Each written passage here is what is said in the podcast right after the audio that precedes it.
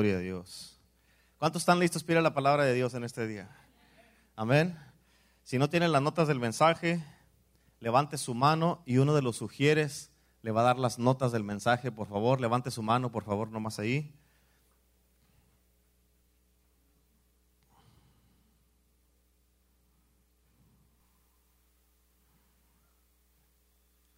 ¿Están listos? ¿Listas? Gloria a Dios.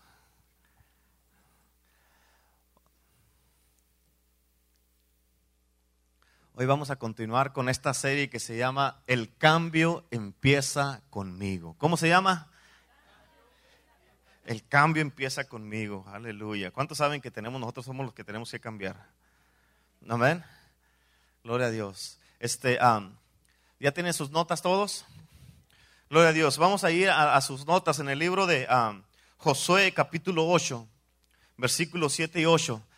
Ahí sígame conmigo en sus notas. Dice la palabra de Dios de esta manera. Dice, entonces vosotros os levantaréis de la emboscada y tomaréis la ciudad. ¿Tomaréis qué? ¿Tomaréis qué? tomaréis la ciudad. Dice, pues Jehová vuestro Dios la ha entregado en vuestras manos. Fíjate en esto, bien importante. El Señor nos está diciendo lo mismo a nosotros. Ya Dios ha entregado la ciudad en vuestras manos. Nos ha entregado este valle. Versículo 8 dice, y cuando la hayáis tomado, le prenderéis fuego. ¿Qué vamos a hacer? Le prenderéis fuego. Dice, haréis conforme a la palabra de Jehová. Mirá que os lo he mandado. ¿Cuántos dicen amén? Amén. Fíjate, te voy a, hacer un poco de, a recordar un poco lo que miramos la semana antepasada. Pero fíjate, miramos que Dios le dijo a Josué que ya le había entregado la ciudad de ahí. Amén. Y fíjate, Dios le dijo que pusiera la ciudad en fuego. Y aquí Dios nos está diciendo lo mismo a nosotros. Pero este fuego del que está diciendo el Señor que prenda, ponga la ciudad en fuego, no es un fuego de destrucción. Es un fuego de bendición. Es un fuego del Espíritu Santo. Es el fuego donde va a cambiar la ciudad. Donde almas van a ser cambiadas. Almas van a ser transformadas. Donde tus hijos, tus familiares, los que no conocen a Cristo, los que tal vez se hayan alejado de Cristo, van a venir con este fuego de Dios. Van a venir al conocimiento de Cristo Jesús. Por eso el Señor nos está diciendo que ya nos ha entregado la ciudad en nuestras manos. ¿Cuántos dicen amén? Amén. Y fíjate algo bien importante. También miramos que si queremos mirar un cambio, el cambio empieza con nosotros. Y si nosotros no cambiamos, eso es bien importante que lo entiendas, el mundo no va a cambiar. Por eso es importante que entiendas esto. Como esposa, escucha esposa, tu esposo no es el que tiene que cambiar, eres tú la que tienes que cambiar. Escucha, esposo, tu esposa no es la que tiene que cambiar, eres tú el que tiene que cambiar. Tus hijos no son los que tienen que cambiar, eres tú el que tienes que cambiar. ¿Cuántos dicen amén? Amén, la iglesia no es la que tiene que cambiar, eres tú el que tienes que cambiar. ¿Por qué? Porque tú eres la iglesia. Amén. Eso es bien importante. Y cuando, fíjate, cuando nosotros cambiamos, cuando nosotros cambiamos, hacemos ese cambio en nuestras vidas y estamos en cuando ya en verdaderamente nosotros nos, ah, cambiamos y dejamos que el avivamiento llegue primero a nuestras vidas, vamos a, ganar muchas batallas en nuestras vidas que ya no debemos de estar perdiendo. Amén. Ya no perderemos batallas que son unas batallas. A veces la gente, a veces las personas pasan por unas batallas que automáticamente esas batallas las tienen que estar ganando. Amén. Gente pasa todos los días por las batallas de la oración y muchas veces cuando no oran en la mañana han perdido la batalla de la oración. Pierden a veces la batalla donde no están ah, leyendo la palabra de Dios. Le, pierden las batallas los miércoles o los domingos. ¿Por qué? Porque no oran, porque no vienen a la casa de Dios los domingos y los miércoles. Y fíjate, es bien importante que tú entiendas, esas son batallas que automáticamente tú las debes de estar ganando, donde esas cosas ya no son cosas con las que tú debes de estar batallando con eso. ¿Por qué? Porque esas batallas, fíjate, tú las debes de estar ganando y no las debes de estar perdiendo. ¿Cuántos dicen amén a esto? Amén, es bien importante que lo entiendas. También miramos hace dos semanas de que ah, Acán hizo una mala decisión. Y esa mala decisión que él hizo, él causó que todo el ejército tuvieran una, una, derrota que deberían de haber ganado, eh, ganado ellos. Fíjate, miramos que eh, eh, la mentalidad de nosotros debe de ser de que yo no causaré que mi ejército experimente una derrota. Yo no causaré que mi iglesia experimente una derrota. Yo no causaré que mi familia experimente una derrota. Yo no causaré que mi, que, que mi familia, mi matrimonio se venga abajo por mi culpa. Yo no voy a causar esas derrotas, esas cosas que pasen en mi vida por malas decisiones que estamos haciendo. Nuestra mentalidad debe de ser yo voy a ayudar para que mi casa, mi familia, mi matrimonio, mi iglesia y mi vida sean una, una vida donde estamos experimentando victorias todo el tiempo, donde nunca vamos a experimentar derrotas. ¿Por qué? O si va a, o si va a haber una derrota, no va a ser por causa mía. ¿Por qué? Porque yo voy a hacer las decisiones correctas. ¿Cuántos dicen amén a eso? Amén. Fíjate, ¿cuántos de ustedes han querido cambiar a alguna persona a veces? Todos, todos. Amén. Muchas veces, o cuánto les gustaría que alguien, que, que ustedes, alrededor de ustedes fuera diferente.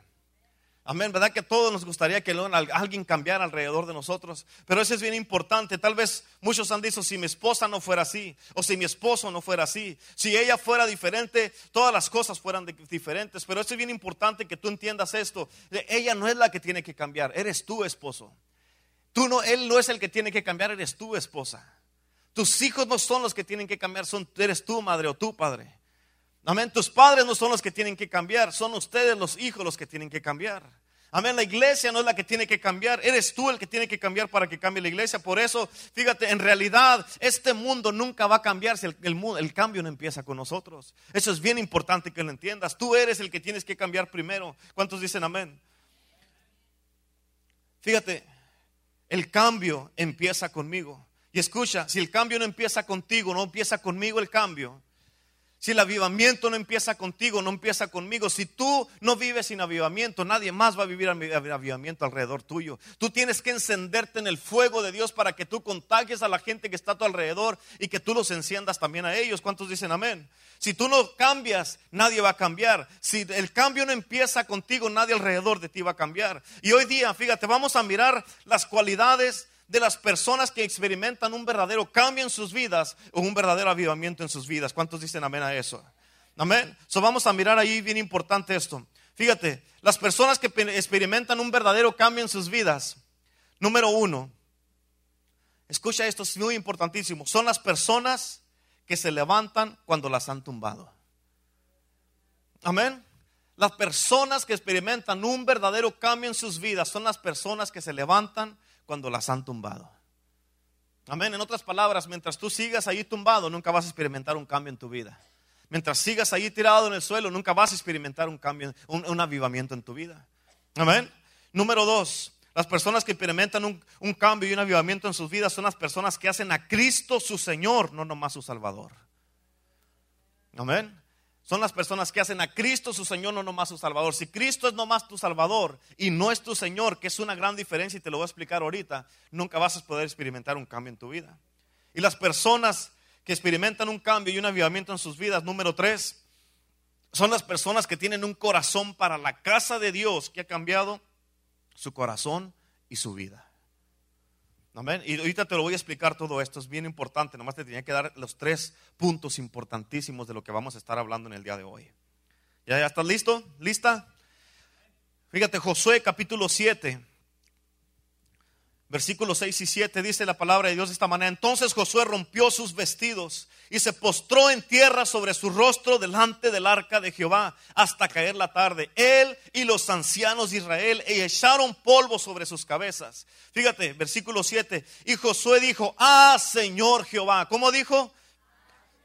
Fíjate bien importante, aquí Josué él empezó a clamar, a, orar delante de Dios, dijo, ¿por qué hiciste pasar este pueblo el Jordán para que para entregarnos en manos de los amorreos para que nos destruyan? Fíjate lo que dijo al último, ojalá nos hubiéramos quedado al otro lado del Jordán. Ojalá nos hubiéramos quedado al otro lado del Jordán. Fíjate, cuando tú no llegas, cuando tú te conformas o te, pones bien cómodo donde te encuentres en este momento en tu vida, nunca vas a llegar a, agarrar la, tierra prometida que Dios tiene para ti. Amén. Fíjate, bien importante, en Josué capítulo 7, versículo 10, cómo habló, le habló Dios a, a Josué. Y Jehová dijo a Josué, levántate. ¿Cómo le dijo? ¿Por qué te postras así sobre tu rostro?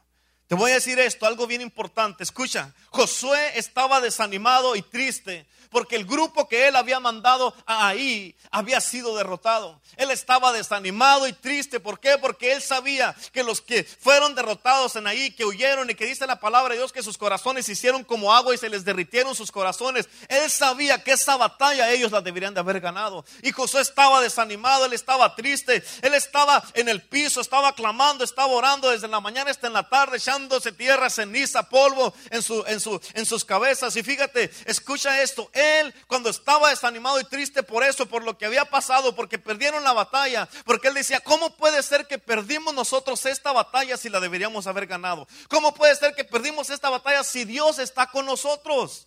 ¿Cómo es que pasó eso? Pero fíjate, bien importante, Josué dijo de esta manera, dijo, ojalá nos hubiéramos quedado del otro lado del Jordán. ¿Para qué venimos para acá? ¿Para qué cruzamos para acá? Amén. Él, fíjate, él empezó a cuestionar el llamado de Dios en su vida él empezó a cuestionar, tal vez yo no soy el líder que este pueblo necesitaba. ¿Por qué? Porque lo cruzamos como Dios nos dijo, pero perdimos. Tal vez no escuché bien a Dios. Tal vez no he estado bien conectado con Dios y tú por eso tuvimos esta derrota. Tal vez alguien más debería de haber sido el líder y no yo. Él empezó a cuestionarse a sí mismo, pero tienes que entender esto. Él dijo, si, oh, dijo, si solo nos hubiéramos quedado del otro lado del Jordán. Escucha esto, es bien importante. Bien importantísimo. Eso equivale como quien dice decir, si ustedes dijeran, oh, si solamente nos hubiéramos quedado en el edificio del country club. O oh, si solamente nos hubiéramos quedado allá, o si los pastores no tuvieran una visión tan grande, o si la visión no fuera tan grande, tal vez fueran las cosas diferentes. Tal vez no estuviéramos pasando por tanta prueba, no estuviéramos pasando por tanta lucha, no hubiera tanta guerra, tanta oposición. Si solamente fuéramos una iglesia normal, una iglesia común, no estuviéramos pasando por tantas cosas. Así estaba con esa actitud en la que tenía Josué. Oh, si solamente nos hubiéramos quedado allá, oh, si solamente allá estuviéramos a gusto, llevando y trayendo todas las cosas los miércoles y los domingos. Si solamente nos hubiéramos quedado ya, no estuviéramos pasando por tanta lucha. ¿Por qué tanta oposición? ¿Por qué tanta prueba? ¿Por qué tanta lucha? ¿Por qué tantas eh, situaciones que se levantan en nuestras vidas, en la iglesia, en los hermanos? Pero fíjate, fíjate bien importante. Nosotros no somos una iglesia normal. No somos una iglesia igual que las demás. No estoy diciendo que somos mejores, pero somos diferentes. Somos una iglesia que Dios nos llamó a hacer cosas diferentes. Amén. Las iglesias, las demás iglesias están ahí, están haciendo lo que Dios les llamó a ellos a hacer, pero tú y yo no somos ellos, tú y yo somos diferentes y Dios nos, ha llamado a hacer diferentes cosas. ¿Cuántos dicen amén? Somos una iglesia diferente y Dios quiere que causemos un impacto en esta comunidad, en tus familiares, en tus seres queridos, en la gente que vive en este valle. Amén. Dios dijo, si van a hacer un impacto en esta comunidad, Dios dijo, si van a ser la iglesia que yo quiero que sean, tienen que estar dispuestos a pasar cosas que otros no han pasado, cosas que otros nunca van a pasar, cosas que otras iglesias nunca, nunca en la vida vayan a pasar lo que tú y yo pasemos. Pero ¿sabes qué? Dios dijo, tienes que estar dispuesto a pasar esas pruebas, tienes que estar dispuesto a pasar esas luchas. Muchas iglesias están bien contentas, bien a gusto, ahí están a, gusto, sin pruebas, sin luchas y sin nada. Y, tú y yo, Dios, nos está diciendo, tienes que estar dispuesto, dispuesta a pasar lo que muchas iglesias no están pasando. Amén. Pero a la misma vez tienes que entender esto. Dios mismo está diciendo, tú también, como estás dispuesto a esos cambios, estás dispuesto a hacer una iglesia diferente, estás dispuesto a ser diferente. Dijo, a la misma vez van a recibir muchas cosas que otros nunca van a recibir. Que son bendiciones también. No nomás se trata de luchas y pruebas, se trata de bendiciones que también tiene Dios para nosotros. Amén. Cuando agarramos esa actitud, donde, oh, si solamente nos hubiéramos quedado allá, si la visión no fuera tan grande, ¿por qué tanto proyecto? ¿Por qué tanta cruzada? ¿Por qué tantas cosas así? Cuando agarramos esa actitud, estamos agarrando la actitud y la mentalidad de cómo piensa el enemigo. ¿Por qué? Porque el enemigo siempre quiere reducir el plan original de Dios, quiere reducir la visión original de Dios para que no se cumpla. Amén. ¿Para qué? Para que no ganemos esta ciudad, para que no ganemos almas, ¿para qué? Para que no hagamos nada y estemos muertos sin, sin la unción y sin vida del Espíritu de Dios. Eso es lo que el enemigo quiere hacer. Pero nosotros, fíjate, somos iglesia, el poder del Evangelio. Y aunque el enemigo ha dado golpes duros a la iglesia, aunque el enemigo te ha dado golpes duros en tu vida, aunque el enemigo ha dado golpes duros en tu matrimonio, tal vez, a mí a la pastora tal vez como pastores, pero sabes que somos iglesia, el poder del evangelio, sabemos en quién estamos confiando y nos vamos a seguir adelante. Hemos tambaleado tal vez, nos han dado golpes duros, nos, nos hemos sentido tal vez a veces donde, híjole, esto está bien difícil esta prueba, pero sabes que vamos a seguir adelante con el poder de Cristo Jesús, clamando a Cristo, creyendo en Cristo, creyendo sus promesas. ¿Por qué? Porque sabemos que en Él estamos confiando. Amén. Y ya estamos listos. El Señor dijo, alístense para cuando diga que griten, van a gritar porque los muros van a caer. Ya tenemos los pulmones llenos de aire para cuando diga el Señor es tiempo de gritar, vamos a gritar con todo nuestro corazón, todas nuestras fuerzas y esos muros van a caer. Tu familia se va a salvar, tus hijos se van a salvar, tu matrimonio se va a componer y el valle va a ser salvo para Cristo Jesús. Aleluya. ¿Cuántos dicen amén? Denle fuerte el aplauso a Cristo. Amén. Ya tenemos, ya cargamos. Ya estamos todos así listos. Cuando llega el Señor, griten, ¡Ah! vamos a dar un grito donde esos muros van a caer y no va a haber ningún obstáculo que te vaya a volver a parar. Y vamos directamente a la tierra prometida. ¿Cuántos dicen amén? Vamos a llegar donde fluye, donde la tierra que fluye leche y miel, donde van a fluir las bendiciones a tu vida, a tu casa, a tu matrimonio, tus hijos, tus hijas. Estás soltero, soltera, como quiera que estés, la bendición te va a caer. ¿Por qué? Porque vamos a llegar al lugar de reposo de la tierra prometida de Dios. Aleluya. ¿Cuántos dicen amén? Aleluya. Amén. Escucha esto, Josué experimentó una derrota. Te voy a pedir que pongas atención. Josué experimentó esta derrota. Y él dijo, ¿saben qué?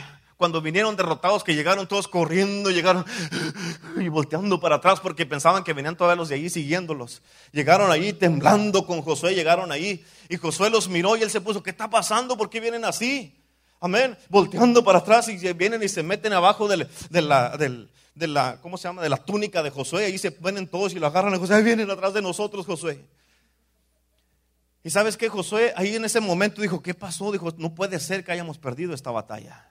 No puede ser que hayamos perdido si Dios está con nosotros. Y Josué les dijo, espérense, yo voy a ir a orar. Voy a ir a buscar a Dios. Voy a ir a agarrarme de Dios para saber qué es lo que pasó. Amén. Yo voy a ir a orar, a clamar delante de Dios. Amén. Y fíjate, la respuesta de Dios para Josué fue que le dijo, dijo, levántate. Le dijo, levántate, ¿por qué te postras así en tu rostro? Fue lo que le dijo Dios a Josué. Esa fue la respuesta. Fue muy espiritual a ponerse en cárcel, a postrarse, a ponerse sobre su rostro. Y Dios le dijo, levántate, levántate. Amén. Fíjate, tienes que captar esto bien importante. Dios le dijo a Josué, levántate José. Le dijo, pues escucha, le dijo, porque esta vez lo que tú necesitas no lo vas a encontrar orando, no lo vas a encontrar de rodillas, no lo vas a encontrar ahí tirado en el suelo camando. Dijo, lo que tú necesitas en esta vez es que tienes que ir a confrontar lo que está pasando, José. Eso es lo que Dios le dijo. Tienes que ir a confrontar lo que está pasando. ¿Cuántos dicen amén? Y escucha, bien importante. Hay veces donde tú tienes que saber, ok, ahora tengo que ponerme a buscar a Dios. Tengo que ponerme a buscar a Dios para esto que está pasando en mi vida. Pero hay veces donde tú tienes que ir a confrontar lo que está pasando. En otras palabras, tienes que tomar una acción. ¿Por qué? Porque orando no se van a arreglar las cosas a veces. ¿Sí me estás entendiendo? Hay veces donde tú sabes que tienes que ir a hacer algo y tú estás orando para que Dios te dé una confirmación y Dios no te la va a dar porque ya sabes, levántate levántate y ve y confronta lo que está pasando. Ve y haz lo que tienes que hacer. Ve y habla con la persona que tienes que hablar. Ve y haz, ya sabes lo que te dije, ya te dije lo que tienes que hacer para que estás buscando confirmación. Amén. Son otras palabras, tienes que saber cuándo es tiempo de encarte, orar, clamar a Dios y tienes que saber cuándo es tiempo donde Dios te va a decir como a José, levántate, hey, get up. You need to go and fix what you need to do. Amén. No todo el tiempo se trata de que te pongas muy espiritual. Amén. En otras palabras, fíjate, te voy a decir esto. ¿Cómo te sentirías tú cuando llegues al cielo? ¿Cuántos, cuántos van a llegar al cielo? Levanta la mano que va a llegar al cielo. Ok. ¿Cómo te sentirías tú cuando llegues al cielo que Dios te enseñe el libro de los récords del Valle de Cochela? Y que te dijera, si tú me hubieras creído como iglesia, esto es lo que yo hubiera hecho. Amén. ¿Cómo te sentirías cuando llegues al cielo y que Dios dijera, ok, todos los que estuvieron en la iglesia, el poder del Evangelio, vénganse, aún los que ya no están, vénganse, quiero juntarlos a todos, a todos, a todos. Y que nos junte Dios en un cuarto bien grandote, que nos meta en un cuarto y ponga una pantallota bien grandota. Y que nos dijera, te voy a enseñar lo que hubiera hecho a través de ustedes si hubieran creído en las promesas que les dije. Amén. Que, nos diga, te voy a enseñar lo que yo hubiera hecho si se hubieran convertido en mi ejército y mi iglesia, que yo quería que fueran. Pero piensa en esto, el problema con nosotros muchas veces es esto. El problema es que no pensamos en eso. Amén. El problema es de que uno piensa nada más en sí mismo. Lo que uno piensa muchas veces es, Dios bendíceme. Señor, perdóname. Señor, hazme bendito. Señor, ayuda a mis hijos. Señor, mi esposo, mira a mi esposo. Señor, mira a mi esposa. Señor, bendice a mis hijos. Señor, mis finanzas. Señor, mi trabajo. Señor, mi carro. Señor, mi, mi, mi, mi, casa. Señor, yo, yo. eh, Señor, enfócate en mí solamente. Ese es el problema que tenemos muchas veces. ¿Por qué? Porque se trata de nosotros todo el tiempo. Amén. Y lo que Dios está tratando, tratando de hacer es que quitemos los ojos de nosotros mismos. Lo que Dios está tratando de hacer es que, es que hacer, fíjate, es de que hagamos a Cristo nuestro Señor y no nomás nuestro Salvador, como dice el punto número dos. Amén. Eso es lo que Cristo está tratando de hacer. Cristo tiene que ser el Señor de nuestras vidas. ¿Para qué? Para que la visión vi- sea, tú la mires y que sea más allá de ti mismo. Y para que Cristo pueda alcanzar el mundo a través de ti, a través de mí. Amén. La mayoría de la gente que va a las iglesias, estoy hablando a nivel iglesia, a nivel mundial, nomás se interesan en sí mismos, no se interesan en los quebrantados, no se interesan en los dolidos, no se interesan en los que están deprimidos, no se interesan en los que están perdidos, en los matrimonios que se están deshaciendo, en los jóvenes que andan en la calle, que andan sin dirección, no se interesan en nada. Eh, Y, y fíjate, y eso es muchas veces el problema, ¿por qué? Porque es puro aquí. Se trata de uno muchas veces. Mucha gente van a la iglesia, van y vienen, van y vienen en la iglesia cada servicio tras servicio. Muchas veces van servicio tras servicio y no han mirado y ni siquiera se han dado cuenta que Cristo Jesús no es el Señor de sus vidas, nomás es su Salvador. Amén. Pero escucha esto. Cuando Cristo Jesús es nomás tu Salvador, tú te interesas que Cristo te arregle a ti. Pero cuando Cristo es tu Señor, tú sabes que Cristo te demanda que tú ayudes a que otros sean arreglados que otros sean salvados, que otros sean rescatados, que otros sean, ah, ah, sean ah, eh, liberados, que otras personas, familias y matrimonios sean unidas. Eh, Tú, allí es cuando, cuando tú eres llamado y llamada a ensuciarte las manos y a, y a poner tu vida por otros. Amén. ¿Me estás entendiendo? Por eso, fíjate, una de las cosas que aquí en la iglesia no nos gusta cantar canciones que tienen que ver con nosotros, nos gusta cantar canciones que tienen que ver con Cristo Jesús. ¿Por qué? Porque a Él es el que estamos alabándolo, no a nosotros. Amén. Y con eso, eso nos ayuda a enfocarnos para hacer nosotros, para sacar su reino fuera de las cuatro paredes de la iglesia y ganar a las, las almas que necesitan a Cristo. Amén. Y cuando nosotros cantamos así canciones para Él, fíjate, eso, eso nos, nos ayuda a entender que es un llamado más allá de nosotros. ¿Para qué? Para que la iglesia sea lo que tiene que ser, que es una fuerza espiritual lo que es la iglesia. Amén. Para que podamos encender la ciudad en fuego, pero con el fuego del Espíritu Santo de Dios, con la unción del Espíritu de Dios. Amén. ¿Por qué? Porque Cristo no es nada más nuestro Salvador, Cristo es nuestro Señor. ¿Cuántos dicen amén? Amén. Cristo es nuestro Señor. Aleluya. Fíjate, cómo le dijo Dios aquí también a Josué. Josué capítulo 7, versículo 11 dice, Israel ha pecado, número uno, y aún han quebrantado mi pacto que yo les di, número dos. Y también han tomado el anatema, número tres. Hasta han hurtado, número cuatro. Han mentido, número cinco. Y aún han guardado, entre, lo han guardado entre sus enseres, número seis. Seis cosas malas hizo aquí Israel. Escucha, esto es bien, muy, muy, muy importante. La gente que experimenta un verdadero avivamiento en sus vidas, la gente que experimenta un verdadero cambio en sus vidas, amén. Ella, esta gente, sin ninguna duda, con mucha autoridad, con mucha convicción y con mucha confianza, ponen su confianza en Dios y no en sí mismos. Amén. Ponen su confianza en Dios no en cosas materiales. Ponen su confianza en Dios no en el dinero que tienen. Amén. Por eso, fíjate, en Hechos capítulo 5, versículo 3 y 4, dice la palabra de Dios de esta manera, dice, y, y dijo, y dijo Pedro, Ananías, ¿por qué llenó Satanás tu corazón para que mintieses al Espíritu Santo y sustrajeses del precio de la heredad? Reteniéndola, ¿no se te quedaba a ti? Y vendida no estaba en tu poder, ¿por qué pusiste esto en tu corazón? Y dice, no has mentido a los hombres, sino a Dios. Escucha, esto es importante. Ananías, él tenía la confianza en el dinero que con lo que había retenido de Dios. Él no tenía su confianza en Dios. Pedro le dijo aquí, fíjate, reteniéndola, le dijo, no se te quedaba a ti, en otras palabras, lo que le estaba diciendo, no tenías que vender la propiedad, Ananías. Dice, y ya vendida, ok, ya que la vendiste, no, aún todavía vendida, el dinero estaba en tus manos. Pero fíjate, esto es bien importante. Si Ananías hubiera dicho, ¿sabes qué, Pedro? Vendí la propiedad en mil dólares, pero ¿sabes qué? Mira, aquí traigo 500 y quiero invertir en el ministerio del Señor. No hubiera echado mentiras y se hubiera quedado con el dinero sin ningún problema. Pedro le pudo haber dicho, ¿sabes qué? Si no me dices la verdad te vas a morir, pero ¿sabes qué? Era una decisión de Ananías. Era la decisión de Ananías, de decir la verdad. Amén. Por eso, fíjate, ya que la había vendido, ¿para qué echó mentiras? Si hubiera dicho, ¿sabes qué? Quiero dar nomás 500. Y ya con eso él se hubiera quedado vivo. Y al último, por echar mentiras y retener algo de Dios, se quedó sin el dinero, sin la heredad y se murió. Amén. Por eso en Mateo 6:21 dice, porque donde esté vuestro corazón, ahí también estará vuestro tesoro. Amén. en este día yo quiero retar a unos verdaderos creyentes que creen en Cristo Jesús, que verdaderamente ocupan un cambio en sus vidas y que verdaderamente ocupan un avivamiento en sus vidas. Amén. Y yo soy el primero. Amén. Y Dios nos está diciendo, es tiempo que hoy día, que de hoy en adelante pongan su corazón donde está el mío.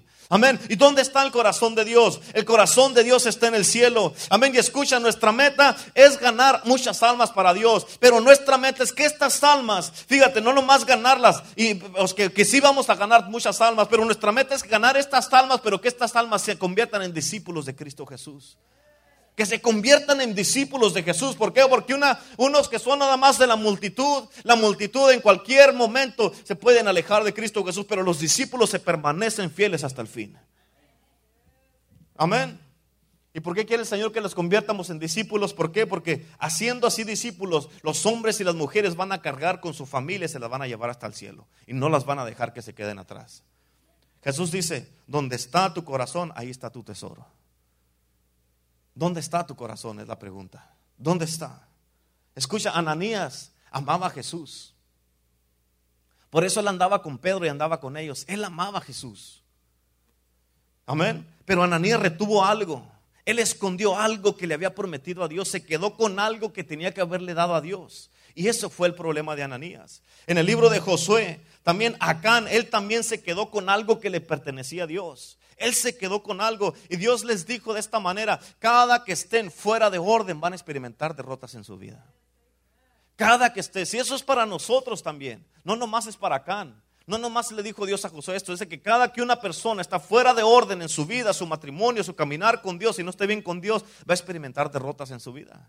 Amén. En otras palabras, Dios le dijo a José, José, enséñame que me amas y confronta a Acán. Le dijo a Pedro, Pedro, enséñame que me amas y confronta a Ananías. Amén. Y por eso muchas veces, hay veces que uno tiene que pararse firme y decir, yo estoy del lado de Dios y por eso me paro por la verdad y voy a hacer lo que tengo que hacer.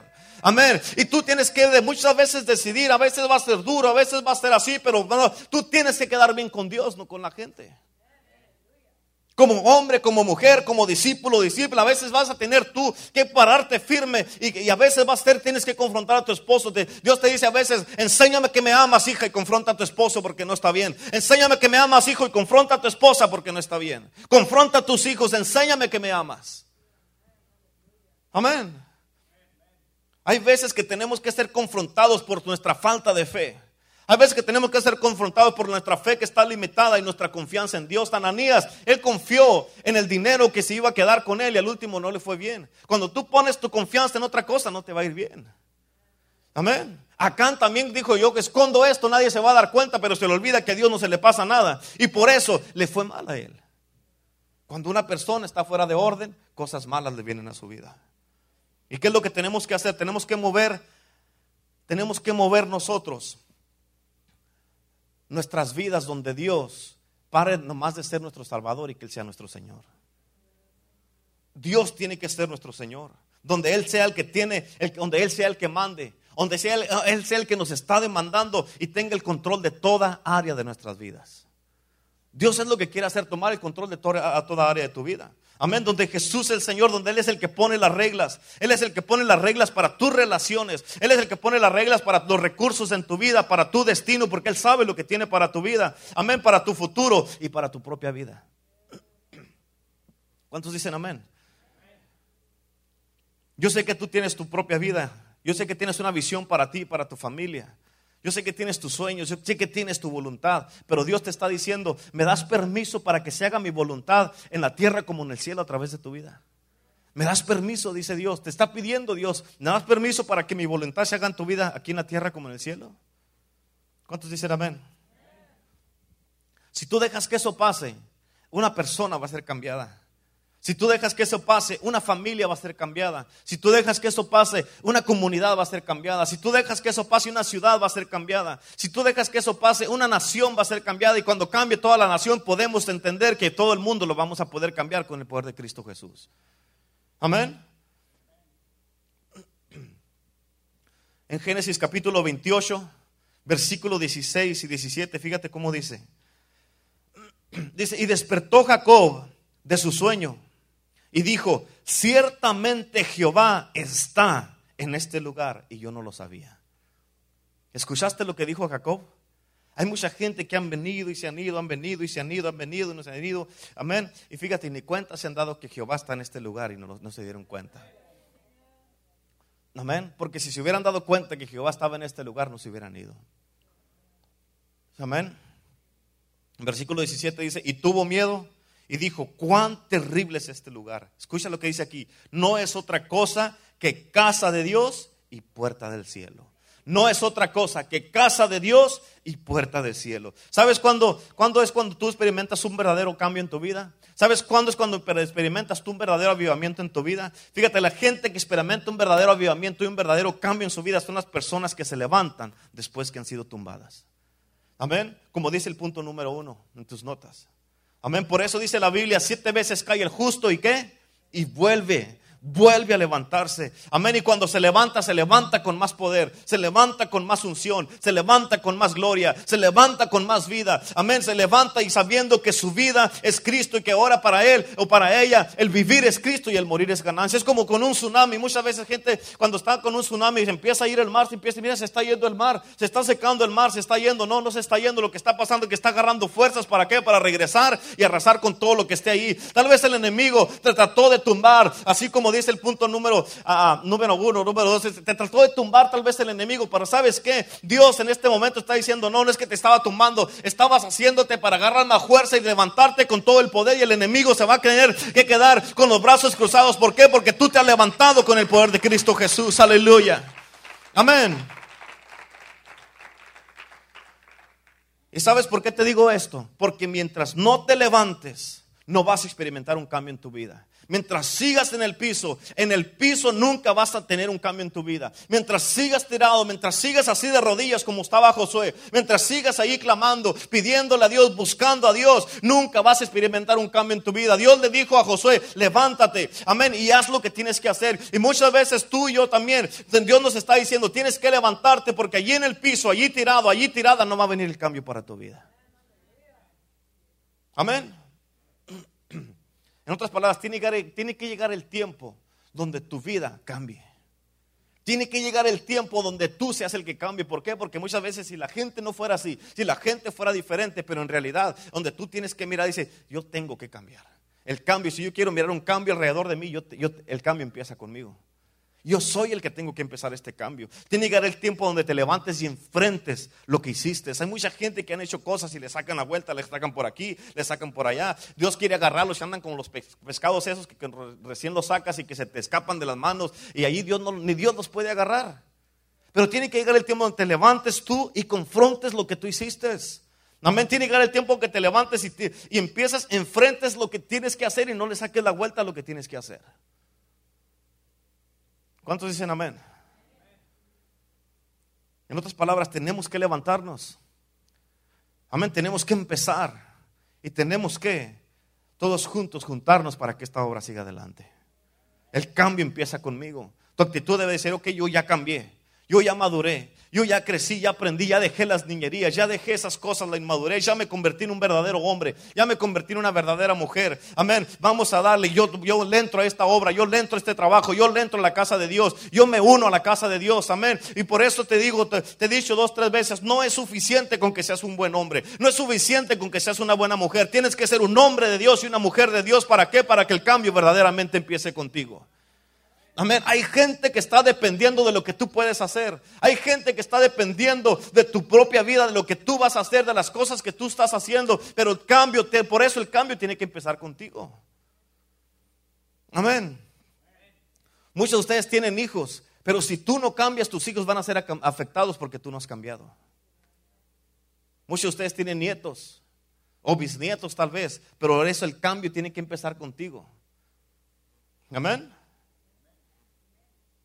Si quieres un verdadero cambio y un verdadero avivamiento en tu vida, tienes que mover a Jesús donde Él nomás sea tu Señor, tu Salvador y que se convierta en tu Señor. Y eso quiere decir que si te dice a las 2 de la mañana, levántate y ponte a orar, te vas a levantar y te vas a poner a orar. Amén. No importa si no vas a renegar, tú te vas a levantar, por muy cansado o cansadas que estés. Si el Señor te dice, hey, viene y te empieza a picar aquí, y tú de repente dices, necesito que te levantes a orar. Pero ¿por qué, Señor? Empieza a orar y el Señor te va a decir por qué. Y no vas a renegar. Amén. Si te dice, quiero que ayunes por tres días, tú vas a ayunar por tres días. Y si al final de los tres días ya se te está acabando, ya te falta una hora para que se cumpla el ayuno y el Señor te dice, agrégale otros tres días, tú vas a ayunar otros tres días. ¿Por qué? Porque tal vez los primeros tres días fueron para que calentaras el motor y que te impusieras. ¿Para qué? Para que los otros tres días recibas tu verdadera libertad. Amén.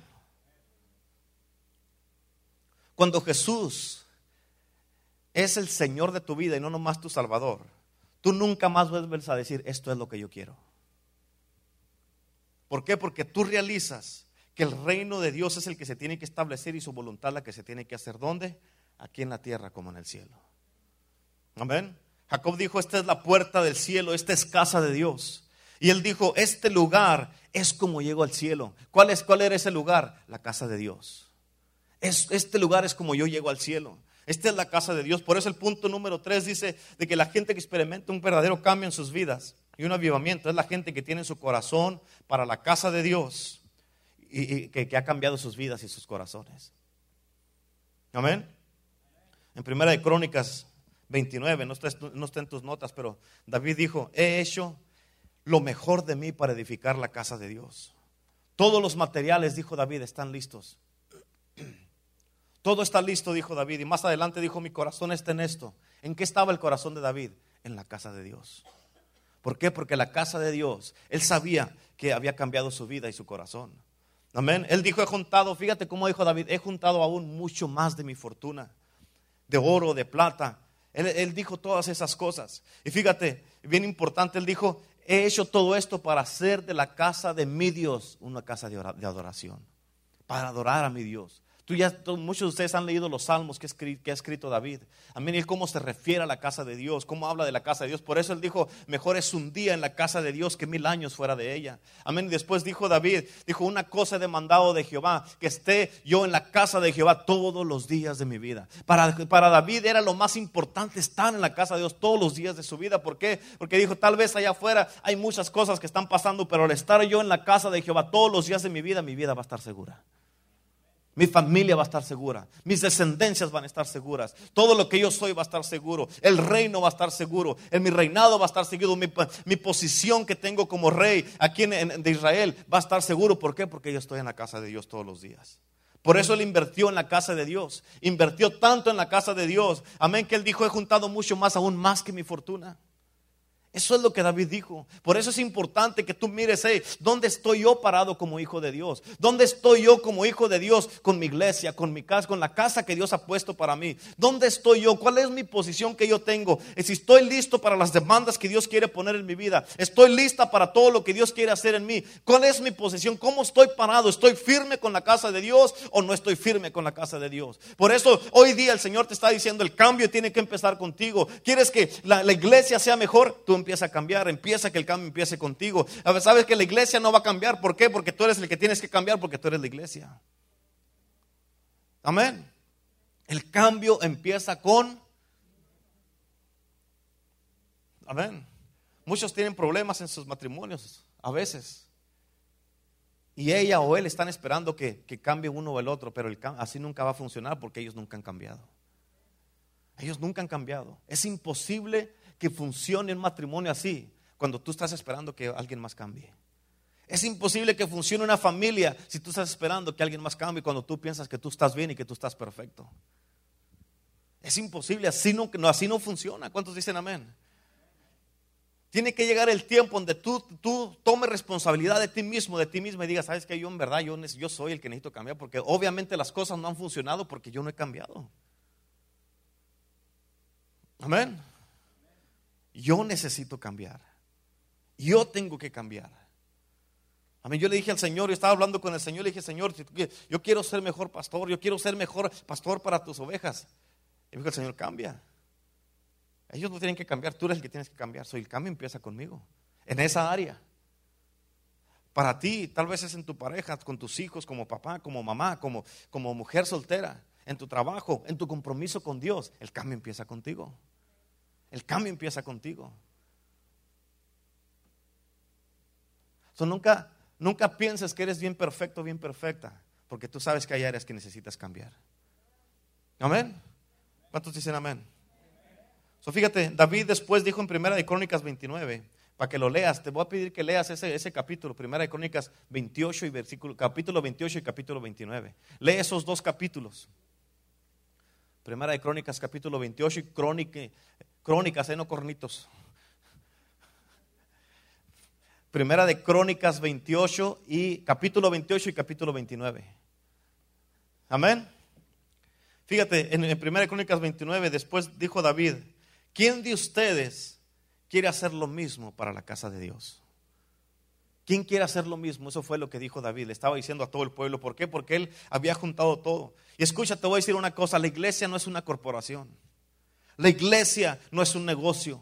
La iglesia no es una organización, la iglesia no es una compañía, la iglesia no es un bar, la iglesia no es un club social, la iglesia es la casa de Dios. Es la casa de Dios, la iglesia de Cristo. Amén. La iglesia es la casa de sanidad, es la casa de fortaleza donde tú has venido aquí todos ustedes son mucho mejor de que antes cuando estaban en Cristo al estar aquí en la casa de Dios. Amén. Por eso la casa es la casa de salvación, la casa de aceptación donde tú puedes venir y ser tú mismo y sacar todos los dones y talentos que Dios te ha dado. Amén. Es la casa de las respuestas. Mucha gente no haya, andan buscando respuestas para su vida y no las encuentran, pero vienen a la casa de Dios y con una predicación, sin nadie saber nada, Dios te contesta todas tus respuestas. Amén. La casa de Dios es la casa de alivio, la casa de dirección, donde la gente dice, no hay yo no sé qué hacer, no hay yo qué camino tomar no hay yo qué hacer, pero tú vienes a la casa de Dios y Dios te da dirección, Dios te contesta esas oraciones. La casa de Dios es la casa de un propósito y un futuro que Dios tiene para tu vida, de buenos planes que Dios tiene para ti, donde Dios te revela el plan, el llamado, todo lo que Dios quiere hacer en tu vida, en este mundo, porque no estás aquí en este mundo por accidente, estás aquí con un propósito. No es que nomás naciste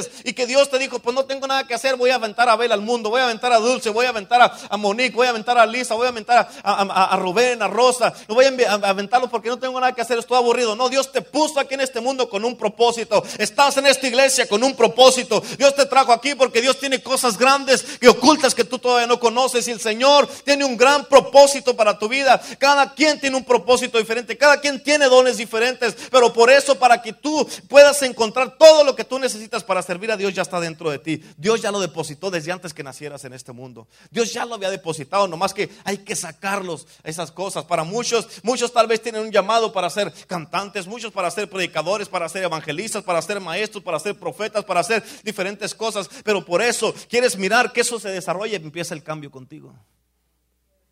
Cuando yo la primera palabra que me dieron a mí, la primera profecía que me dieron a mí, yo todavía me acuerdo, y hace como 17 años, es de que Dios me iba a usar por la condición de mi corazón. Eso fue la primera profecía que me dieron a mí. Y eso es una de las cosas que todo el tiempo he guardado. Para que la condición del corazón se mantenga así como Dios le agrada. Amén. Y por eso después, cuando ya supe que Dios me había llamado para predicar, empecé a, a, alinearme y a buscar qué tenía que hacer, cómo podía hacerle aquí, cómo empecé a hacer acá, qué es lo que hace un evangelista, cómo se vuelve un evangelista, qué es la función de un evangelista. Empecé a investigar todo eso. Por eso yo tuve que cambiar para qué, para alinearme al cambio y al propósito que Dios tenía para mi vida.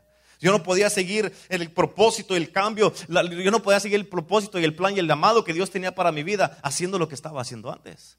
Tenía que hacer cambios en mi vida. Si yo cambié primero, ¿para qué? Para que el propósito y el plan y el llamado de Dios para mi vida se llevara a cabo. Muchos de ustedes tienen diferentes llamados, diferentes planes que Dios tiene para ustedes. Pero si tú quieres seguir haciendo tu propia vida y hacer lo que tú quieras hacer y esperar a ver que se cumpla solo ese cambio, ese llamado, ese propósito, no se va a cumplir. Tiene que haber cambios, tiene que haber disciplinas, tiene que haber cosas diferentes en tu vida donde tú te estás alineando, Señor. Ok, te doy permiso que se haga tu voluntad en mi vida, aquí en la tierra como en el cielo.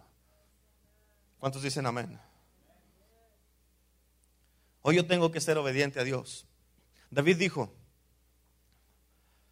he dado aún mucho más de mi fortuna para la edificación de la casa de Dios, para que se construya este templo grandísimo, para hacer de la casa de Dios un lugar de adoración para mi Dios. David dio mucho más de lo que él tenía. Él dio una lista del oro que había dado, de la plata que había dado, de una lista de todas las cosas, de la madera, las piedras, de, todos los, trabajadores, de todo, todo, dio una lista completa. Ahí lo vas a leer en los primeros, en los libros que te dije que leyeras de crónicas. Él dio una lista de todas esas cosas, de todo, todo lo que dio para la casa de Dios. Y él dijo, todo esto que yo he dado es para la casa de Dios. Y en primera de Crónicas 29 dijo, ¿quién de ustedes quiere hacer ofrenda voluntaria a Jehová? Eso fue lo que dijo David. Y escucha, hoy día, con esto voy a terminar, vamos a levantar una ofrenda voluntaria a Jehová. Vamos a levantar una ofrenda voluntaria a Jehová. ¿Para qué? Para que el Evangelio del Reino siga avanzando. Y esta ofrenda tú la vas a dar porque tú quieres que un cambio empiece contigo. Es para que el cambio empiece contigo. Amén. Fíjate, es para que, porque tú quieres que un avivamiento empiece en tu vida porque tú quieres cambiar, porque tú quieres algo nuevo para tu vida. Y acuérdate, el cambio empieza contigo, el avivamiento empieza contigo, por eso cada uno personalmente tiene que dar algo para el Señor. Tiene que darle algo personalmente a Dios, cada uno personalmente. Así como David él estaba en serio por la casa de Dios, así tú debes estar en serio también para la casa de Dios. Por eso el cambio empieza aquí. El cambio empieza con nosotros. Amén. Y escucha, te voy a decir esto. Esta ofrenda que vamos a levantar no es una ofrenda de conveniencia. Esta ofrenda no es una ofrenda donde a ver cuánto traigo de sobra o a ver si traigo cambio. Esta es una ofrenda donde tú le vas a pedir al Señor, Señor, venga a tu reino, hágase tu voluntad aquí en la tierra como en el cielo en mi vida. Donde tú le vas a pedir a Dios, Señor, con esta ofrenda, haz, haz tu mejor trabajo en mí. Haz tu mejor trabajo en mí. Donde tú le estás pidiendo al Señor, Señor, úsame, haz tu mejor trabajo en mí para que tu nombre sea glorificado en mi vida para que tu nombre sea glorificado en mi vida. Y prepárate porque vas a experimentar unos cambios en tu vida como nunca antes, donde tú mismo te vas a quedar sorprendido, sorprendida. Prepárate porque vas a experimentar un avivamiento como nunca antes en tu vida y tú vas a quedarte sorprendido de cuánto amor tienes para Dios, cuánto amor tienes para la casa de Dios, cuánto amor tienes tú para las cosas de Dios. Tú te vas a quedar sorprendida del cambio que Dios va a hacer en tu vida, donde tú con esas bendiciones tú vas a empezar a mirar, te vas a quedar sorprendido cuando mires a tus hijos, a tus hijas, a tus nietos, tus bisnietos, a tus hijos, a tus familiares, que los mires de repente aquí en la casa de Dios y tú, y lo vas a mirar con una buena actitud, con un buen corazón sirviendo a Dios y tú vas a decir, híjole, no puedo creerlo esto, pero yo sé que yo di, ¿por qué? Porque el cambio empezó conmigo y como el cambio empezó conmigo, yo no pude transmitirle ese cambio a ellos y ellos aceptaron el cambio y ellos quieren lo que yo tengo ahora. Por eso tú tienes que entender eso, es bien importante. Y te voy a decir esto, si no crees tú lo que te estoy diciendo, tú no traigas tu ofrenda. No la traigas. Amén. Pero yo sí te garantizo una cosa, un día tú te vas a quedar. Así vas a decir, hubiera llevado esa ofrenda, porque todos han cambiado menos yo. Todos están en avivamiento menos yo. Todos han crecido menos yo. Todos han madurado menos yo. Todos se han levantado, están, Dios los está usando tremendamente. Unos ya son pastores, unos ya son evangelistas, unos ya andan haciendo diferentes cosas, unos ya andan moviéndose, están saliendo a predicar unos aquí, están saliendo a predicar allá, y yo sigo en la misma. Por eso, si no crees, no traigas tu ofrenda. Si quieres seguir en la misma situación toda tu vida, quédate con tu ofrenda. Esta ofrenda no es una ofrenda de conveniencia. Esta ofrenda es una ofrenda personal. No es como pareja, es una ofrenda personal donde tú quieres cambiar, tú quieres el cambio empiece contigo. Amén. Y si no cambiamos, escucha, nunca vamos a mirar el avivamiento que Dios tiene para tu vida. Nunca vas a mirar el cambio que Dios tiene para tu vida. Por eso, escucha, tu esposa no es la que necesita el cambio, esposo. Eres tú el que necesita el cambio. Tu esposo no es el que necesita el cambio, eres tú el que, la que necesita cambiar. Tus hijos no tienen que cambiar, eres tú, padre. Tus padres no tienen que cambiar, eres tú, hijo. La iglesia no es la que tiene que cambiar, eres tú, miembro de iglesia, el poder del evangelio, que tiene que cambiar. Amén. Igualmente, como esta ofrenda es, es personal. Amén. Yo no voy a dar una ofrenda por mí, por la, por la pastora, yo voy a darla por mí. Y empieza conmigo, yo la voy a dar y ella también va a dar su ofrenda. Cada uno de nosotros empieza con nosotros. El ejemplo empieza con nosotros y vamos a dar esa ofrenda. ¿Por qué? Porque el cambio empieza con nosotros. Nosotros somos los que tenemos que, dar. Y con esto tú, te estás, tú estás haciendo una declaración con esa ofrenda que tú vas a dar a la casa de Dios. De que tú tienes el corazón para la casa de Dios que ha cambiado tu vida y tu corazón. Amén. Y también estás tú dando porque tú estás agradecido con la casa de Dios. ¿Cuántos están agradecidos con la casa de Dios? ¿Cuántos están agradecidos con lo que Dios ha hecho? Amén. So, tú en este momento, en este momento yo te voy a pedir que tú ahí prepares tu ofrenda. Yo voy, aquí ya tengo la mía. Y vamos a empezar yo y la pastora. Um, ponla ahí enfrente. El cambio empieza conmigo, contigo, cada uno de ustedes. Amén. Cada uno de ustedes.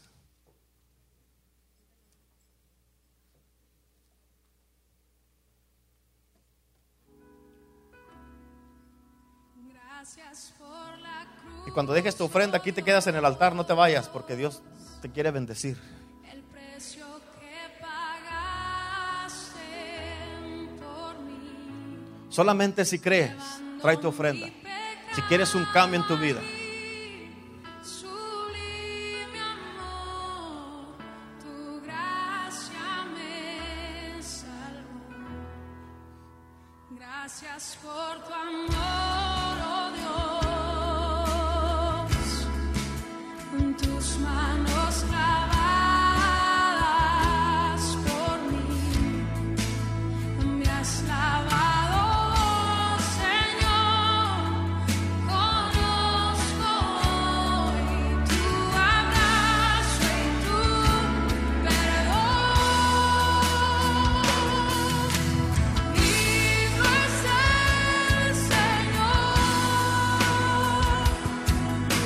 Como te estaba diciendo,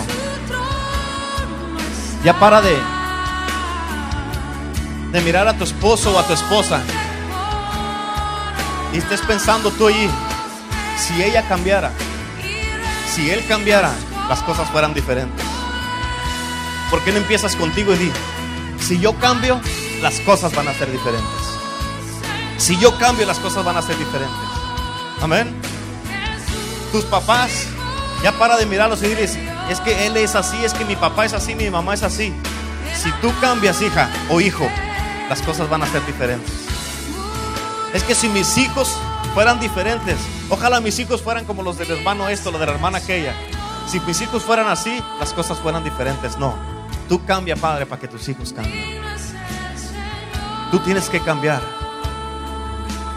Y fíjate, ya no vayas con tu papá, tu mamá, tu esposo, tu esposa, o aquí en la iglesia no vengas con Dios y le digas, Señor, yo ya voy a cambiar. Ya no le prometas a Dios eso. Que tus hechos demuestren que tú estás cambiando. ¿Por qué? Porque muchas veces uno le ha dicho a Dios, Señor, yo voy a cambiar, voy a hacer esto, voy a hacer aquí, voy a hacer allá. Pero sabes que muchas veces son puras promesas que no tienen ningún valor.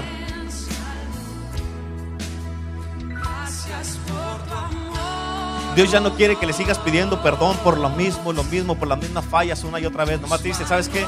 Olvídate de estar pidiendo perdón, mejor cambia. Cambias todo lo que tienes que hacer.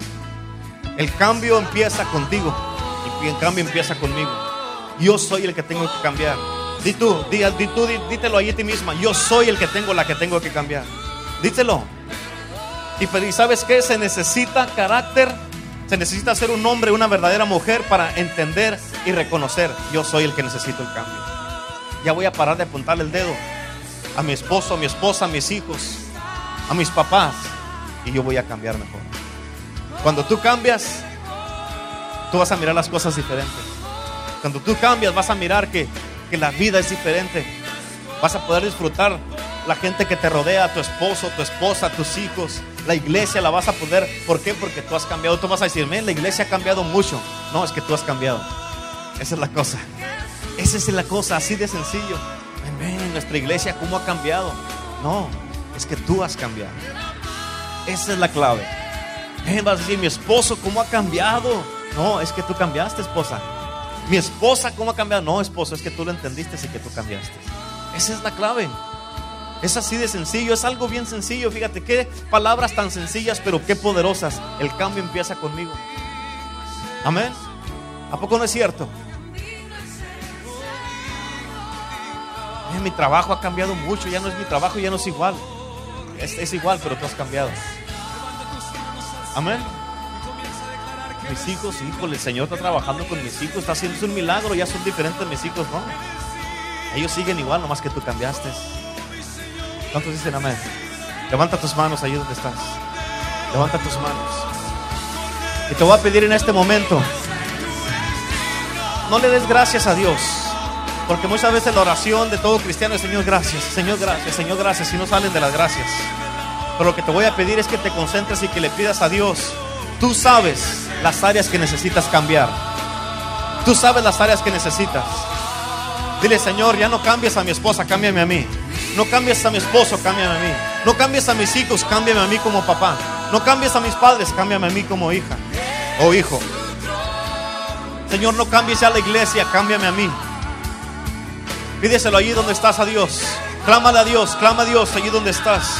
Y dile, Señor, yo necesito este cambio, Padre. Yo necesito este cambio en mi vida. Yo necesito, Señor, que mi vida sea diferente. Yo necesito cambiar. Vamos, pídeselo a Dios. Te damos la gloria y la honra, Espíritu de Dios. Qué sencillo es el Evangelio de Cristo, pero qué poderoso. Así como esas palabras, qué sencillas son esas palabras, pero qué poderosas, porque el cambio empieza con nosotros. El cambio empieza conmigo. El cambio empieza contigo. Aleluya. El cambio necesita empezar contigo y conmigo. Y escucha, te voy a decir una, una cosa. En cuanto se acabe el servicio, que no se te olvide esto. Ponlo por obras. Por eso dice Santiago 1.22, dice que no seas oidor de la palabra, sino hacedor. O sea, no te sirve de nada venir servicio tras servicio y que no haya un cambio en tu vida. Se tiene que mirar el cambio. Se tiene que mirar el cambio en nuestras vidas. Se tiene que mirar. ¿En qué áreas necesitas tú cambiar? Y ahorita no, no, no, no es para concentrarte en él o en ella, en ellos o en la iglesia, es en ti. ¿En qué área necesitas tú cambiar?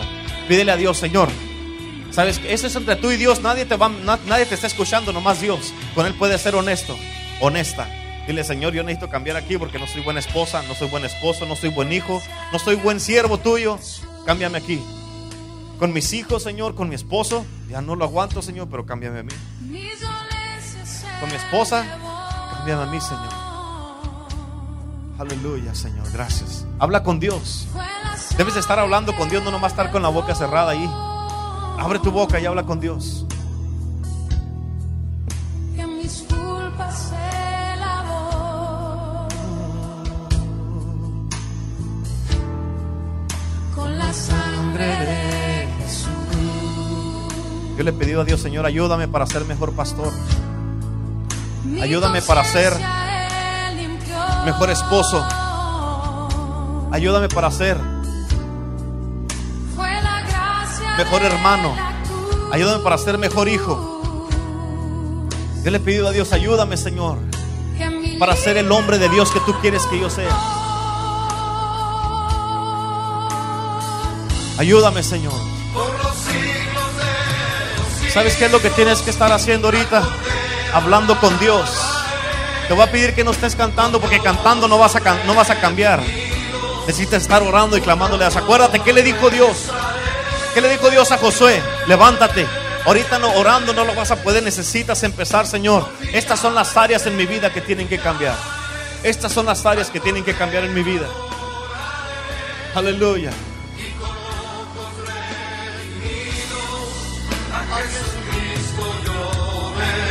Gracias Jesús. Aleluya. Por las llagas de Jesús.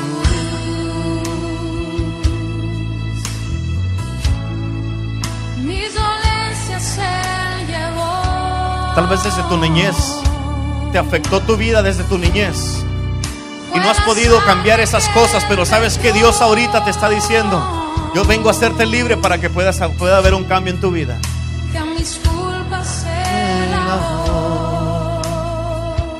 Tal vez algo pasó en tu niñez, en tu juventud, que hasta la fecha te ha marcado, que hasta la fecha no has podido cambiar. Pero Dios te dice, yo te quiero cambiar, hija. Por eso en Romanos dice, mas Dios demuestra su amor para con nosotros en que siendo pecadores Cristo murió por nosotros. Sabes que Dios, lo bueno de Dios es de que Él no se espera a que tú cambies para ayudarte. Él quiere que tú lo aceptes en tu corazón para ayudarte a ti a cambiar. Porque solos no la podemos hacer. No podemos cambiar solos. Amén. Señor, cámbiame a mí, Señor. En las áreas que yo tengo que cambiar, cámbiame a mí. No te pido que los cambies a ellos, cámbiame a mí, Señor. Yo necesito ese cambio, yo necesito ser cambiado y transformado, Señor. Cámbiame, Señor. Cámbiame, Padre. No cambies a mi familia, a mis hijos, a mis nietos. Cámbiame a mí, Señor.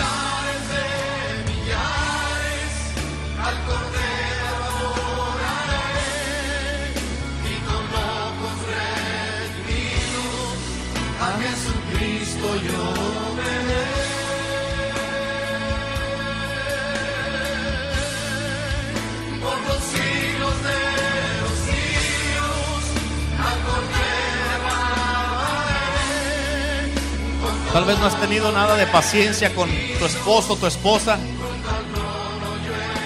Y Dios te quiere ayudar en este día. No para que lo soportes a él o la soportes a ella, sino para que tú cambies. Dice la Biblia que nos soportemos unos a los otros. Esta oración se trata de ti. Esta oración se trata de ti ahorita. Ahorita sí es una oración para ti mismo. Señor, yo necesito esto, yo necesito aquello. Cámbiame aquí, cámbiame acá.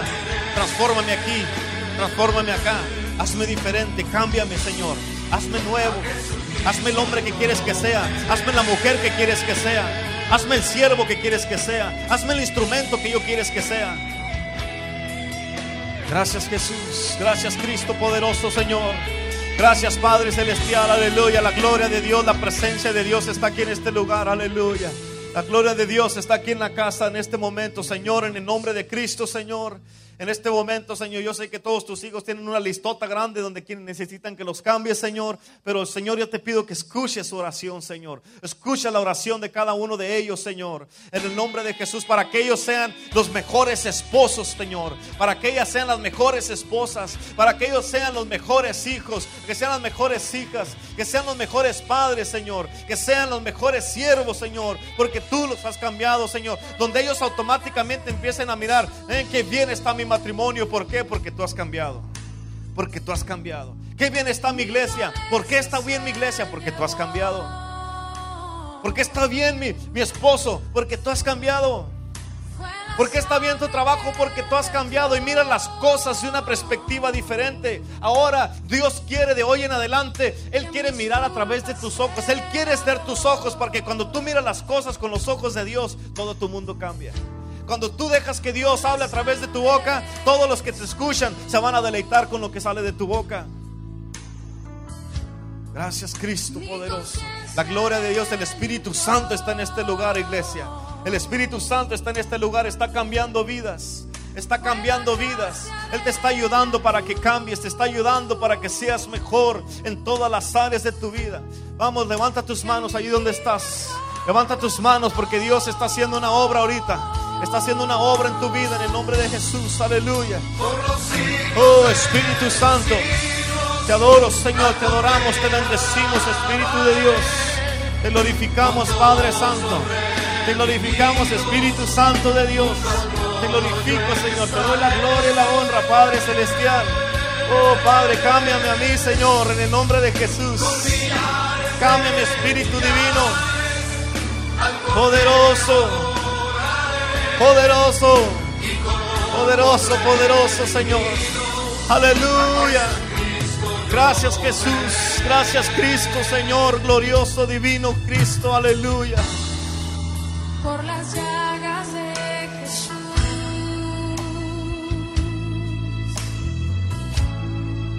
Mis dolencias Él llevó. Yo sé que todos ocupan un cambio en sus vidas. Yo sé que todos ocupamos un cambio en nuestras vidas. Tal vez tienes una relación y quieres que esta relación funcione como Dios quiere. Tú necesitas cambiar. quieres que esa relación tenga la bendición de Dios, tú necesitas cambiar. Tú necesitas ese cambio.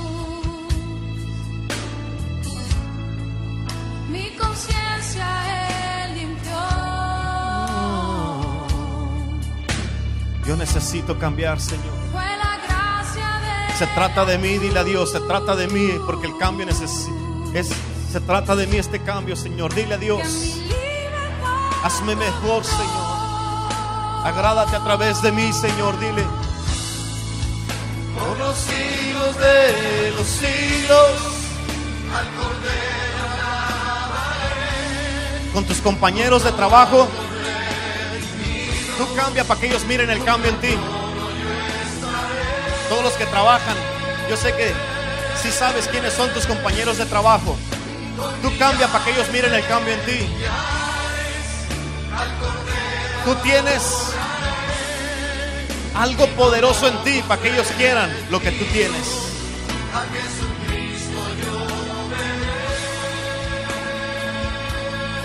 Ellos necesitan ver el cambio en tu vida.